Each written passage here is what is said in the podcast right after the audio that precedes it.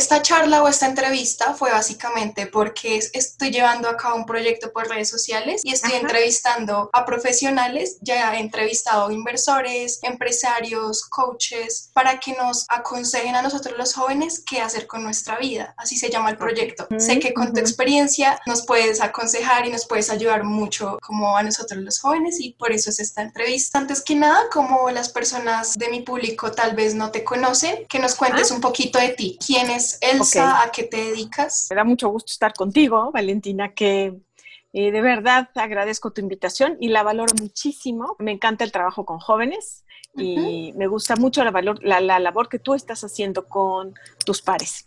Así es que por eso cuentas con mi apoyo. Gracias. y a eh, ti también, porque en TikTok sé que estás ayudando a muchísimos jóvenes. Claro, es que hay que aprovechar, miren, las crisis, y esto va para ustedes, es la oportunidad de reinventarse, ¿ves?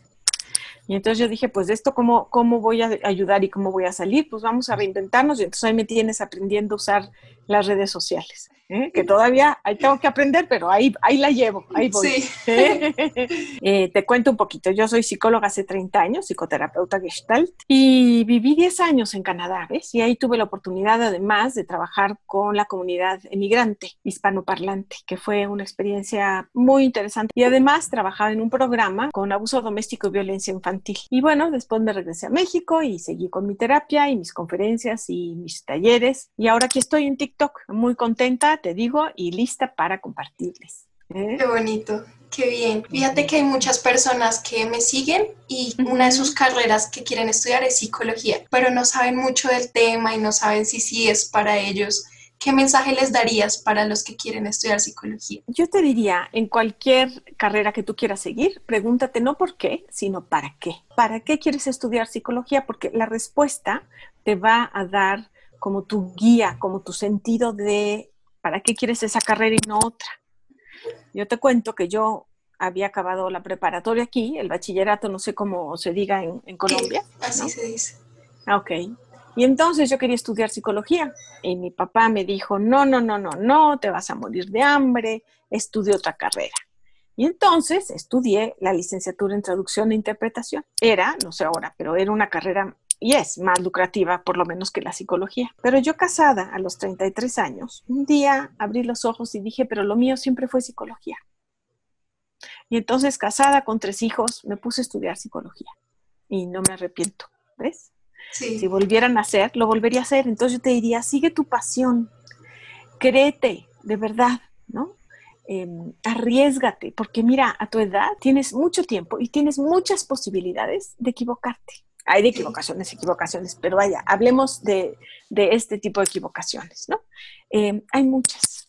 Entonces, no pasa nada, tú te metes, resulta que al, año ¿no? No te gustó, bueno, buscas otra. Cuando yo llegué a Canadá, primero empecé voluntariando, que es otra forma de aprender y, y, le recomendaría a los chicos de tu edad, porque sabes que dar te da mucho más de lo que tú das, recibes mucho más, ¿no?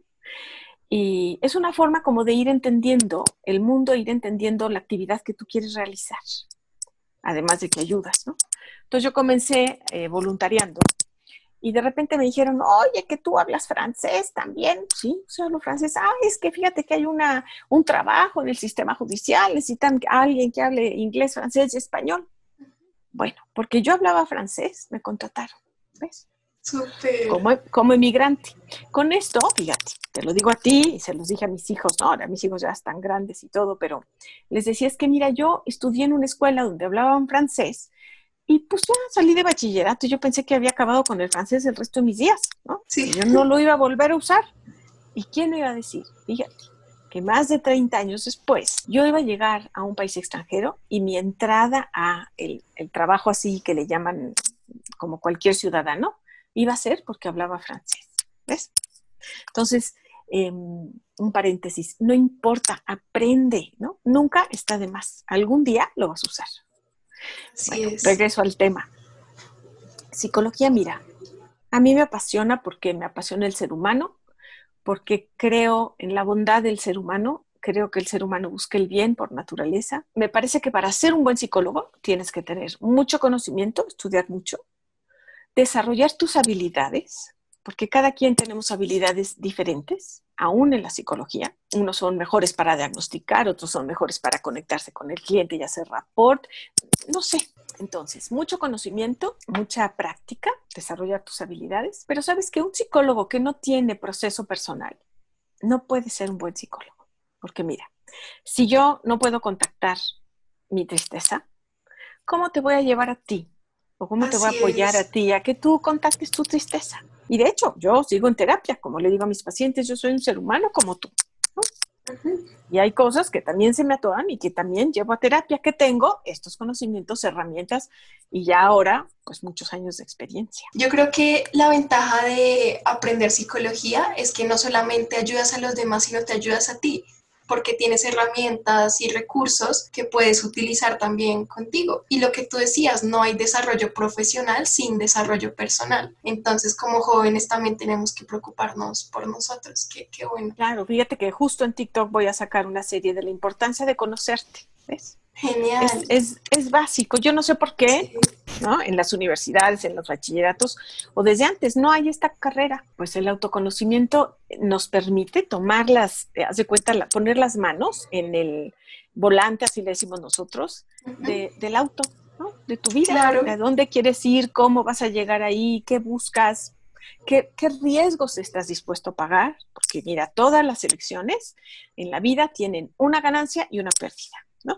Hasta lo más sencillo, si tú en la mañana te levantas con flojera, puedes decidir ir a trabajar o quedarte. Y tiene una ganancia y tiene una pérdida, ¿no? Así es. Entonces, por eso es importante conocernos, ¿ves? Muchos van a la universidad sin saber realmente que eso que van a estudiar es lo que quieren, porque no se conocen, no han probado nuevas cosas y después se arrepienten. Entonces, ahí va la importancia del autoconocimiento. Nos decías que, bueno, nosotros los jóvenes tenemos tiempo, claro, tenemos mucho tiempo, sobre todo ahorita en cuarentena. ¿En qué nos aconsejarías invertir nuestro tiempo siendo jóvenes? A ver, eso es bien importante y qué bueno que lo tocas. Fíjate que tienes tiempo y aunque tengas todo el tiempo del mundo, que digas, no, hombre, pues yo ahorita tengo 15, ¿no? Y si la gente hoy se está muriendo de 85, 80, pues tienes ahí 70 años, ¿no? Sí. Pero, pero no importa, un día que se va es un día que, que no puedes recuperar, que invertiste, así como, ¿no? Como si estuvieras pagando entonces, ¿en qué lo estás invirtiendo? Esa es la pregunta que, yo empezaría haciendo, ¿no?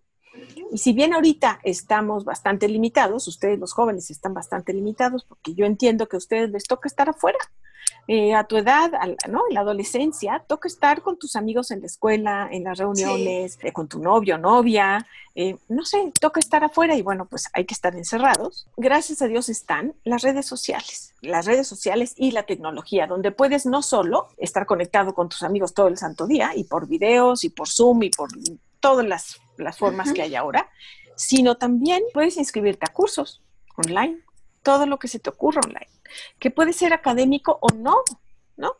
¿Te gusta el karate? ¿Por qué no estudias karate? ¿Te gusta cocinar? ¿Por qué no estudias cocinar? El maquillaje, hacer este, joyería. Y hay cantidad de cursos online y que además no tienen costo o tienen un muy bajo costo. Estos, esta pandemia es un tiempo para aprender entre otras muchas otras cosas, cómo tener esperanza en momentos difíciles, cómo tener fortaleza, cómo ser generoso, aprender a comunicarnos o aprender a resolver conflictos, porque claro, pues si estamos encerrados o, no, salimos muy poco, claro que, va a haber conflictos, es de esperar, ¿no? porque nos estamos rozando más que de costumbre.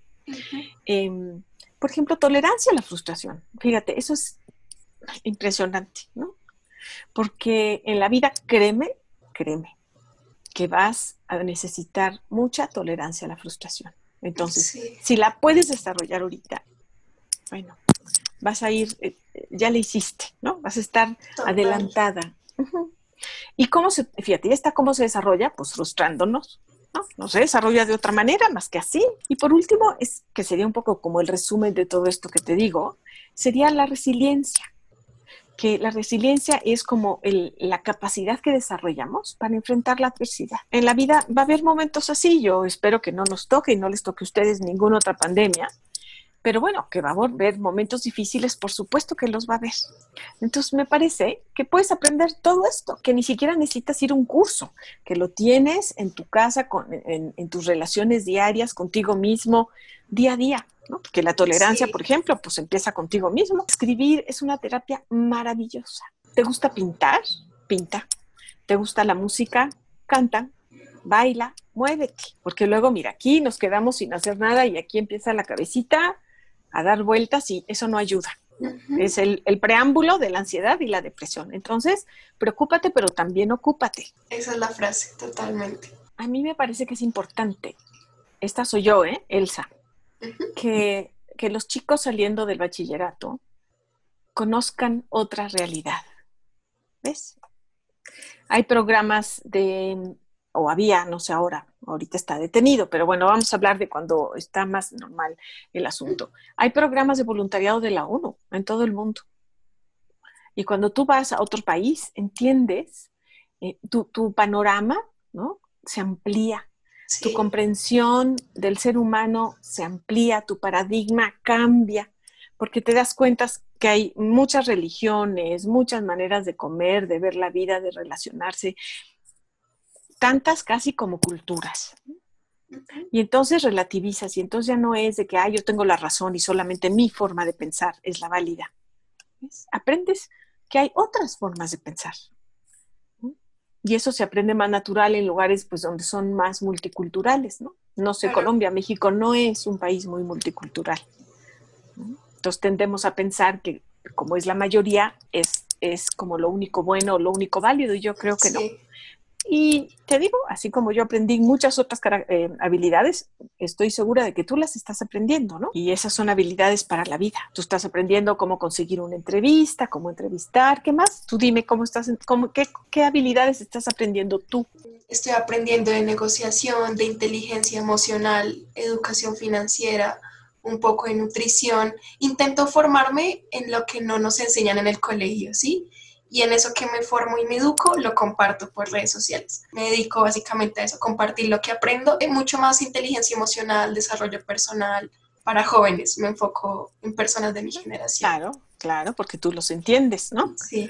Pero fíjate, sabes cómo hablarle a un profesionista, ¿no? Cómo localizarlo, cómo establecer la entrevista, cómo guiar la entrevista, como le estás haciendo ahorita y establecer un diálogo enfocas tus pensamientos, tienes tus objetivos, ¿no? Los planteas, los llevas a cabo. Esos son aprendizajes de vida, porque esto que estás haciendo ahorita lo llevas al campo que tú quieras. Y bueno, hablando un poquito más de, de la pandemia, de la cuarentena, muchos de los jóvenes se están enfocando en lo que no tienen, en que no están disfrutando su vida, el tiempo. Y esto también va ligado con lo que piensan los demás. ¿Cómo hacer que no nos importe tanto las opiniones? En la adolescencia, que se está viendo ahora que está entre los 12 y los 22, ¿no? Porque se ha alargado, quizá porque vivimos más, no sé. Em, hay diferentes etapas, ¿no? Pero sí, una, eh, como la, adolescencia quiere decir no, que me voy a conocer, es el momento donde yo tengo que poner como un poco a mis papás en la esquina, no, no los voy a dejar ir, pero los necesito ahí en la esquina para yo poderme ver, para yo saber quién soy, estoy el cuerpo está cambiando tan rápido que digo, oye, es que ¿no? La semana pasada me quedaban los pantalones y ahora los traigo, decimos nosotros, de brincacharcos, así, con el, ¿no? Más arriba del tobillo. Em, me está creciendo el, el, el, el busto, el pecho, ¿y qué tanto me va a crecer? ¿Sí? O mis, mis amigos ya tienen barba, yo no tengo barba, ¿me va a salir o no? Son momentos de cambios muy difíciles, ¿no? Sí. Repentinos. Entonces, así como todo está cambiando por fuera, estás cambiando por dentro. En la adolescencia es normal que tengas tu cuarto así, ¿no? Como todo este, desordenado, patas para arriba, porque así como está fuera, está dentro. Y está bien, eso es lo que toca, ¿ves? Porque es descubrirte. Y claro que te vuelves consciente de ti misma. Y entonces por eso es este miedo a qué van a decir los demás. Pero al mismo tiempo, si tú trabajas en tu autoestima, en verte y validarte, ¿no? Es decir, esta soy yo. Pues hombre, que yo soy gordita y quisiera ser flaquita y tener un cuerpazo, pero no lo tengo, esta soy yo. Sí. Y a cuestionar también todo lo que em, justo la, mercadotecnia nos, nos dice, ¿no? De lo que debiéramos ser, ¿no? O tener. Atrévete a cuestionarlo y toda esa energía que, inviertes en este, pensar, ay, es que yo no tengo lo otro, yo no soy así, y mi amiga es más alta, y el otro, quién sabe qué, inviértelo en aceptarte, en quererte. Porque si tú no te quieres y te aceptas, ¿quién te va a querer? O sea, ¿cómo pretendes que los demás te quieran y te acepten? Pero confía, confía en ti. Eh, además, fíjate, en esta edad se empieza como a acabar de, configurar, digamos, el desarrollo neurológico en donde, o cognitivo más que neurológico, neurológico, cognitivo, donde em, te vuelves más analítico, ¿no? Un antes, un durante, un después, las consecuencias de mis, em, eh, de mis actos, y entonces empiezas a ver el mundo diferente. De hecho, nos volvemos súper críticos. No sé si te pasó a ti o te pasa, ¿no? Sí. ¿Y con quién criticamos primero? Pues a los papás, que son los que tenemos cerca, ¿no? Hipercríticos de todo lo que está pasando. Pero es una forma, es, es una manera de decir, estoy viendo el mundo con mis lentes.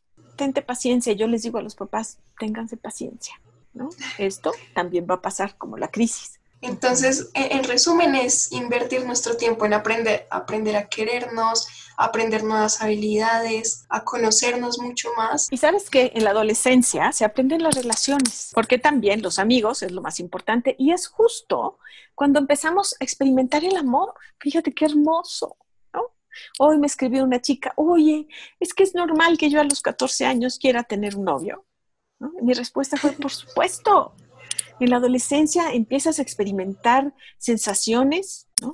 sentimientos, Em, la sexualidad la empiezas a experimentar. Entonces, em, es una etapa maravillosa. Hay que vivirla con responsabilidad, nada más. Yo digo, vívela con responsabilidad. Sí. Y bueno, pues las relaciones sociales con tus amigos y pertenecer a un grupo es lo más importante. ¿Ves? Entonces, entiendo que si un, un grupo te hace el feo y te sientes como este, rechazada, pega duro pero ahí es cuando hay que tocar como los, los eh, tus fundamentos, tu resiliencia, tu tolerancia a la frustración y decir, ah, bueno, pues para ellos no soy, no, no, no, no les gusta como soy.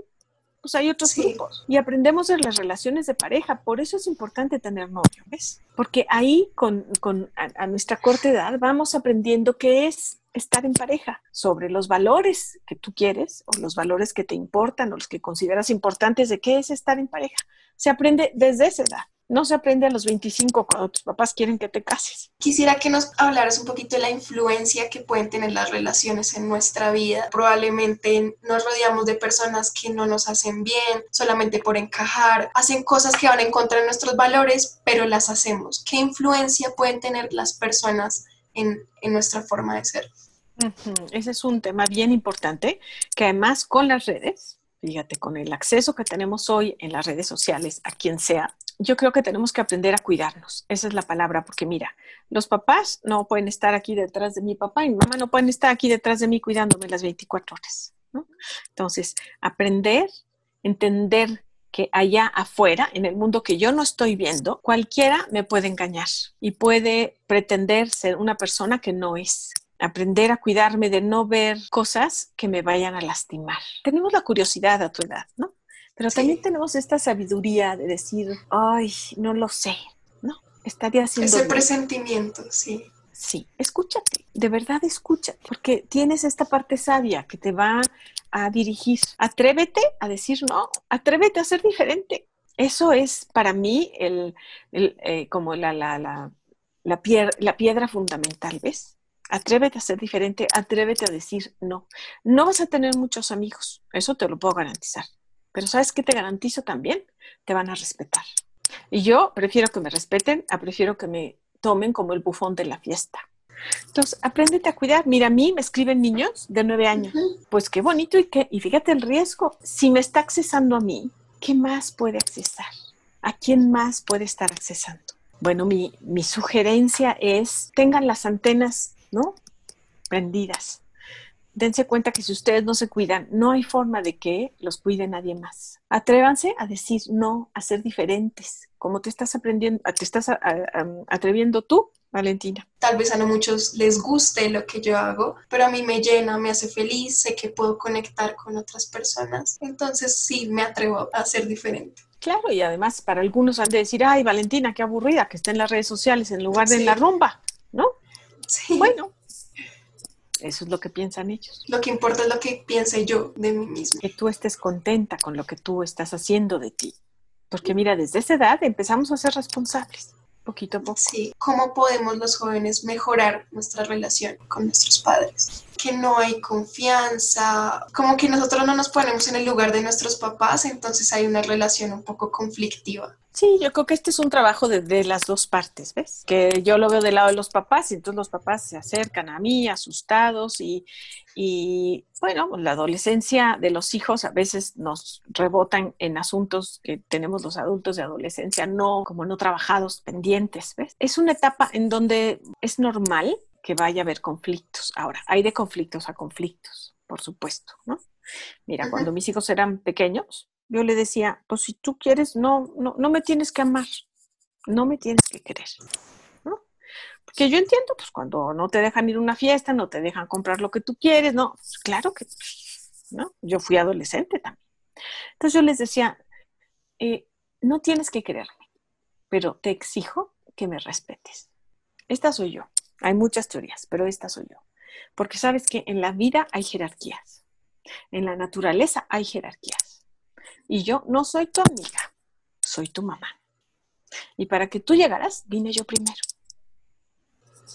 Entonces, podremos tener conflictos, podremos tener desavenencias, siempre en el marco del respeto mutuo, por supuesto. Un maestro mío decía que a los papás a veces nos tocaba ser el muro de contención contra el cual los hijos iban a chocar. Esto es, si tú quieres hacer algo, estás pidiendo un permiso que yo de verdad veo que te vas a ir al precipicio, me toca así categóricamente decirte no.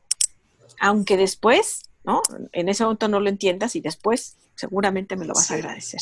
Años después, aunque en el momento yo sea la bruja del cuento, me toca decirte no, porque es todavía labor de los padres proteger a los hijos, ¿ves? Y mira, hablando de protección, esto, esto es bien importante. No te quedes con lo que te dicen tus amiguitos, sobre todo en dos temas, sexualidad y drogas. Investiga, infórmate, porque una decisión informada es una decisión mucho más certera. Y a veces le damos más importancia a lo que dice el amiguito que lo que dice un artículo, lo que dice un adulto, un experto. Infórmate, más vale un minuto antes que un segundo después. Yo creo que esta entrevista ha girado en torno como a aprender a estar dispuestos a escuchar a, otras personas, a nosotros mismos y a mantenernos informados de los temas que son relevantes e importantes a, nuestra edad. Si volvieras a tener 17, ¿qué harías diferente? Yo creo que me gustaría que alguien me hubiera dicho o me hubiera dado herramientas para trabajar más en mi autoestima, por ejemplo, que en mi época ni se usaba, ¿no? Pero ahora las hay, ¿ves? Ahora las hay. En mi época todavía ir a terapia era como, ay, está enferma, ¿qué le pasa? ¿no?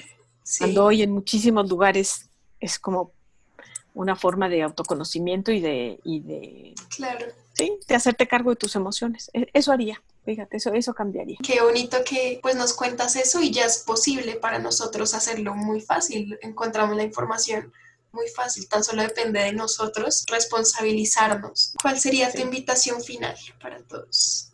Voy a contar una anécdota, fíjate, que ha sido de las lecciones más importantes que me enseñó mi madre. ¿no? Yo tenía 14 años y entonces el novio, que era el amor de mi vida, de mis 14 años, terminó conmigo.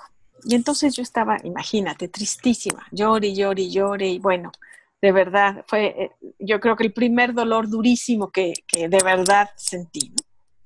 Y entonces mi mamá me acompañó, me apapachó, me, ¿no? me contuvo. Y bueno, pues yo al día siguiente lo iba a ver en la escuela. Y entonces le dije, ¿sabes qué, mamá? Yo mañana no voy a ir a la escuela. ¿Por qué, mijita? Pues porque lo voy a ver. Y me dijo, lo siento, si vas a ir a la escuela, porque la vida sigue. Y yo en ese momento, literal, la odié, pensé que era la mujer más insensible del mundo, que no me quería, todo lo que podemos eh, sentir a esa edad. Y sabes tú, en la vida, cuántas veces me he acordado de esa lección y cuántas veces me he tenido que levantar porque la vida sigue. Entonces, no tengas miedo, levántate y enfréntalo. porque la vida sigue. Compártenos tus redes sociales para que vayan a seguirte. Claro que sí. En TikTok soy psicóloga tiktokera, arroba psicóloga tiktokera.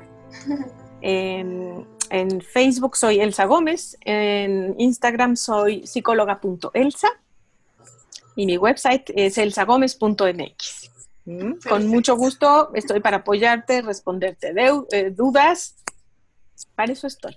¿eh? Porque sabes que esto también le da sentido a mi vida. Y es importante que encuentres el sentido hablando de tu profesión que encuentres el sentido de vida. Qué bonito, muchas gracias por tu tiempo. Sé que les va a encantar la entrevista. Qué bueno, Valentina, muchas gracias y yo aplaudo tu proyecto como no te imaginas, de verdad. Y por supuesto, aplaudo TikTok porque pues, este, me ha abierto las puertas para yo poder em, hacer esto, ¿ves? Ayudar a la es gente. Cierto, Es cierto.